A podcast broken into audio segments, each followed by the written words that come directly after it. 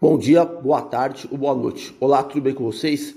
Meu nome é Adriano Vretaros, sou preparador físico de alto rendimento e estamos aqui para falar sobre preparação física no basquete, preparação física direcionada especificamente para os jogadores de basquete.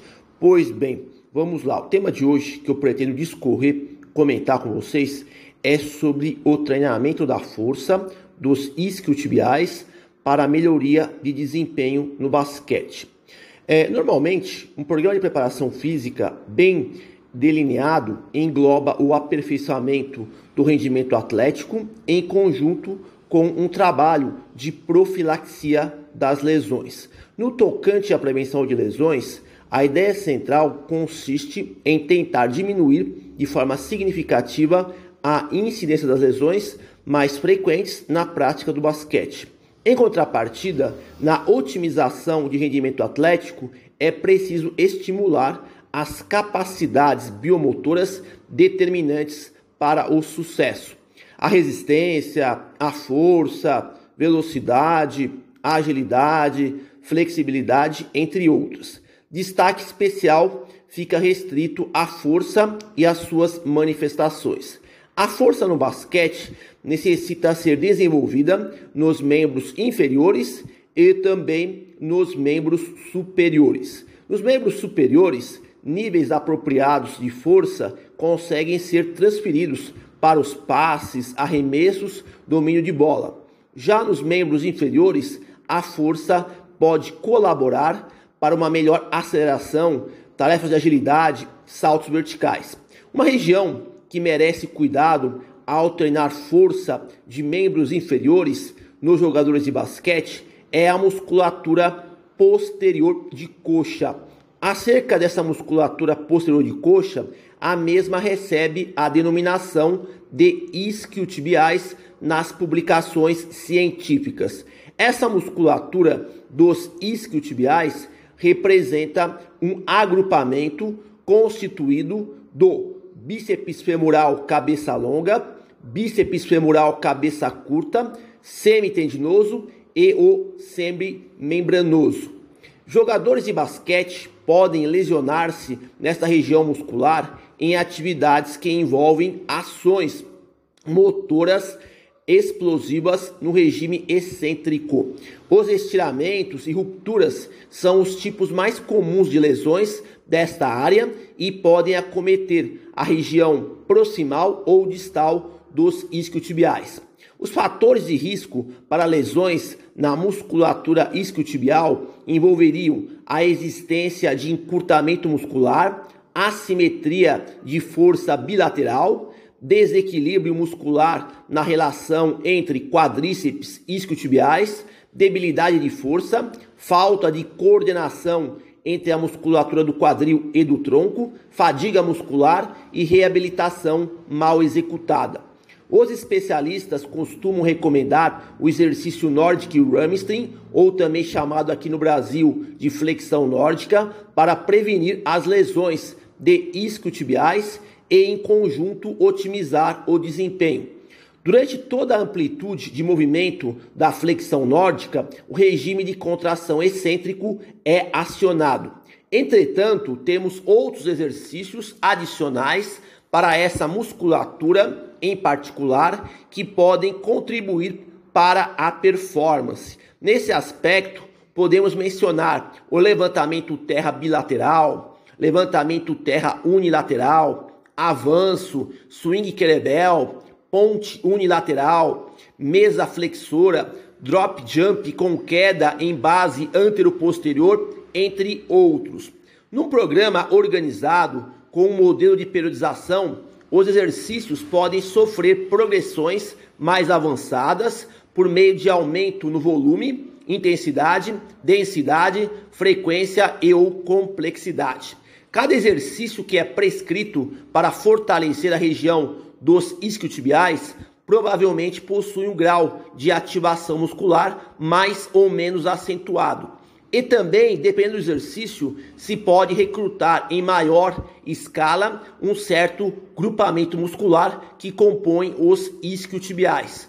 Por exemplo, um estudo mostrou que os exercícios de isquiotibiais no TRX, a flexão na bola suíça e o deslizamento unilateral de perna recrutam preferencialmente o músculo bíceps femoral. No caso dos exercícios avanço, levantamento terra unilateral, swing querebel, ponte unilateral e bilateral, flexão de joelho na banda elástica, flexão nórdica, os mesmos possuem recrutamento preferencial do músculo semitendinoso.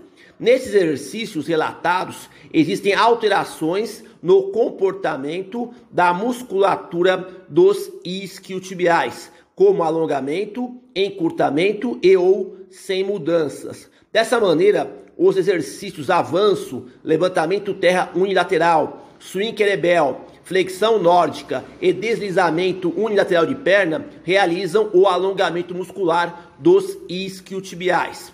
No outro prisma, os exercícios ponte bilateral, ponte unilateral, flexão de joelho com banda elástica, flexão na bola suíça, executam o encurtamento muscular.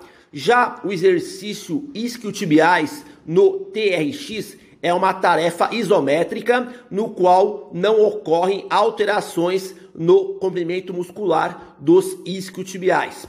Com base nas observações retratadas, é possível inferir que temos uma quantidade significativa de exercícios para estimular a força dos isquiotibiais. Cada um dos exercícios produz uma intensidade de esforço diferente.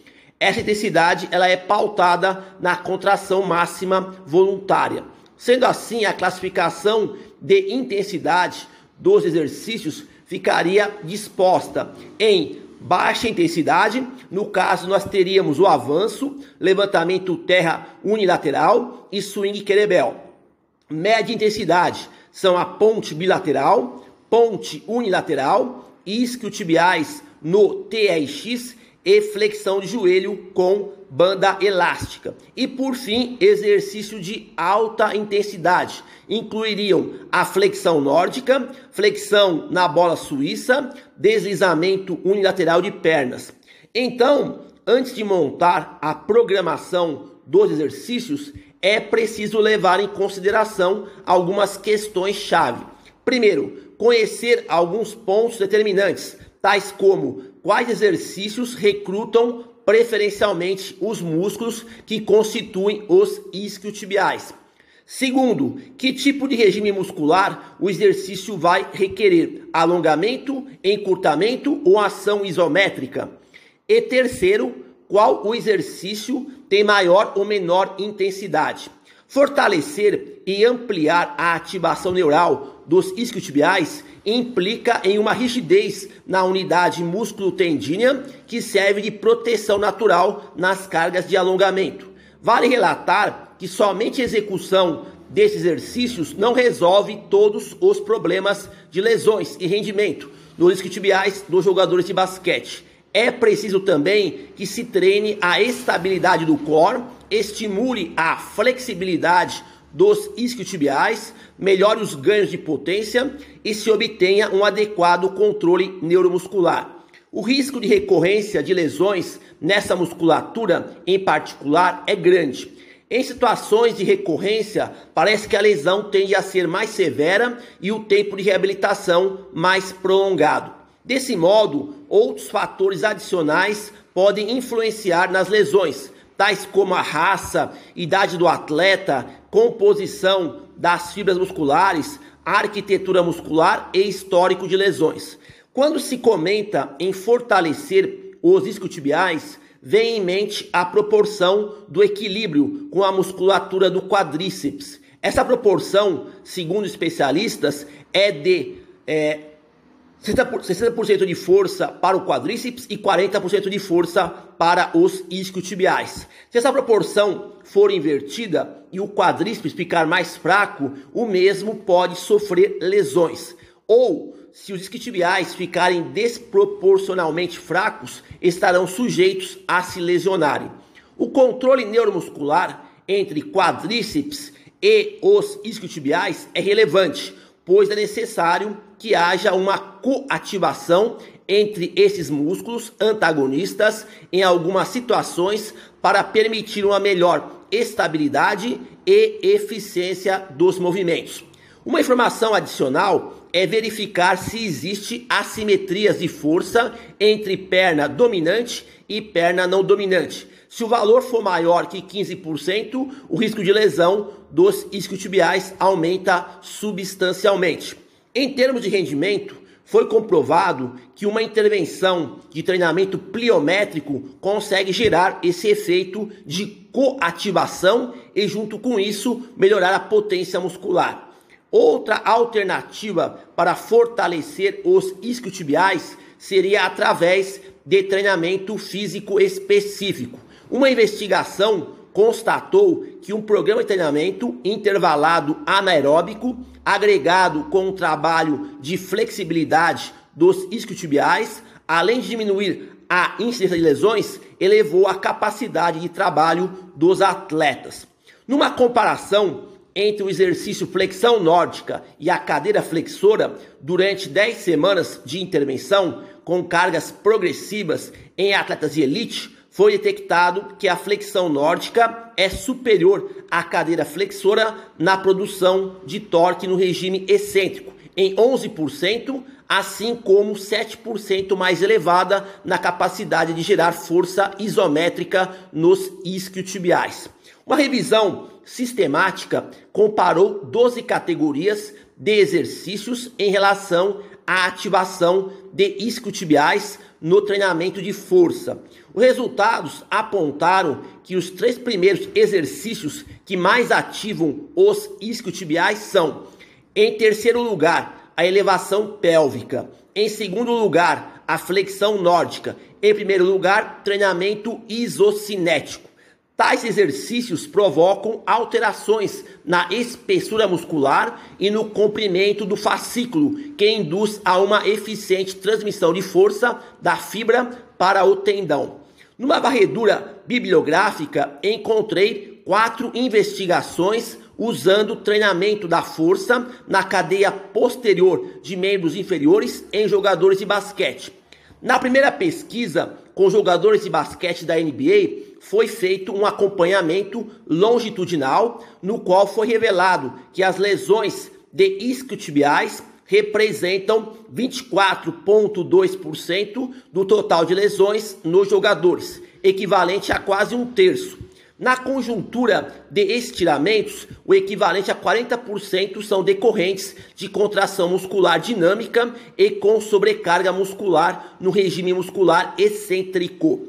Uma segunda pesquisa avaliou o efeito do exercício flexão nórdica na performance em jogadores de basquete formativos durante cinco semanas consecutivas de treinamento. Ao final da intervenção, houve um ganho de aproximadamente 15% na altura do salto vertical. O terceiro estudo foi efetuado com jogadores formativos de basquete da Eslovênia, onde foi analisado a associação de força excêntrica no exercício flexão nórdica com as mudanças de direção em 90 graus e 180 graus. Nos resultados foi possível observar que o piso de pico de torque excêntrico na flexão nórdica tem correlação negativa com as mudanças de direção em 90 graus e 180 graus. Isso indica que quanto maior o pico de força excêntrico, maior poderá ser a agilidade dos jogadores. A variação nas mudanças de direção com a flexão nórdica representam 25,1% em 90 graus e 37,4% em 180 graus. Na quarta pesquisa, jogadores universitários de basquete da Lituânia foram examinados quanto ao efeito de cinco semanas de treinamento com bandas elásticas em alta velocidade e carga baixa na musculatura flexora do joelho, ou seja, os isquiotibiais. A frequência semanal foi de três dias. Ao final do período experimental, houve um aumento na velocidade do movimento, na avaliação isocinética, ganho de força sem hipertrofia muscular, melhor controle neural e aperfeiçoamento na velocidade de 30 metros. Com base no que os resultados evidenciaram, pode-se afirmar que o fortalecimento da musculatura posterior de coxa tem uma contribuição para o rendimento no basquetebol e pode ser feito com diferentes exercícios. É mandatório que o preparador físico saiba selecionar adequadamente os exercícios para essa região muscular, respeitando uma sequência de progressão pedagógica, buscando alavancar de forma conjunta a prevenção das lesões e a otimização no rendimento. Então, termino aqui aquilo que eu gostaria de discutir com vocês sobre o treinamento da força dos isquiotibiais para melhoria de desempenho no basquete. Bom, por hoje é só. Espero que vocês tenham conseguido obter alguma informação útil para poder aplicar na sua prática profissional. Agradeço pela atenção, desejo boa sorte a todos e até a próxima.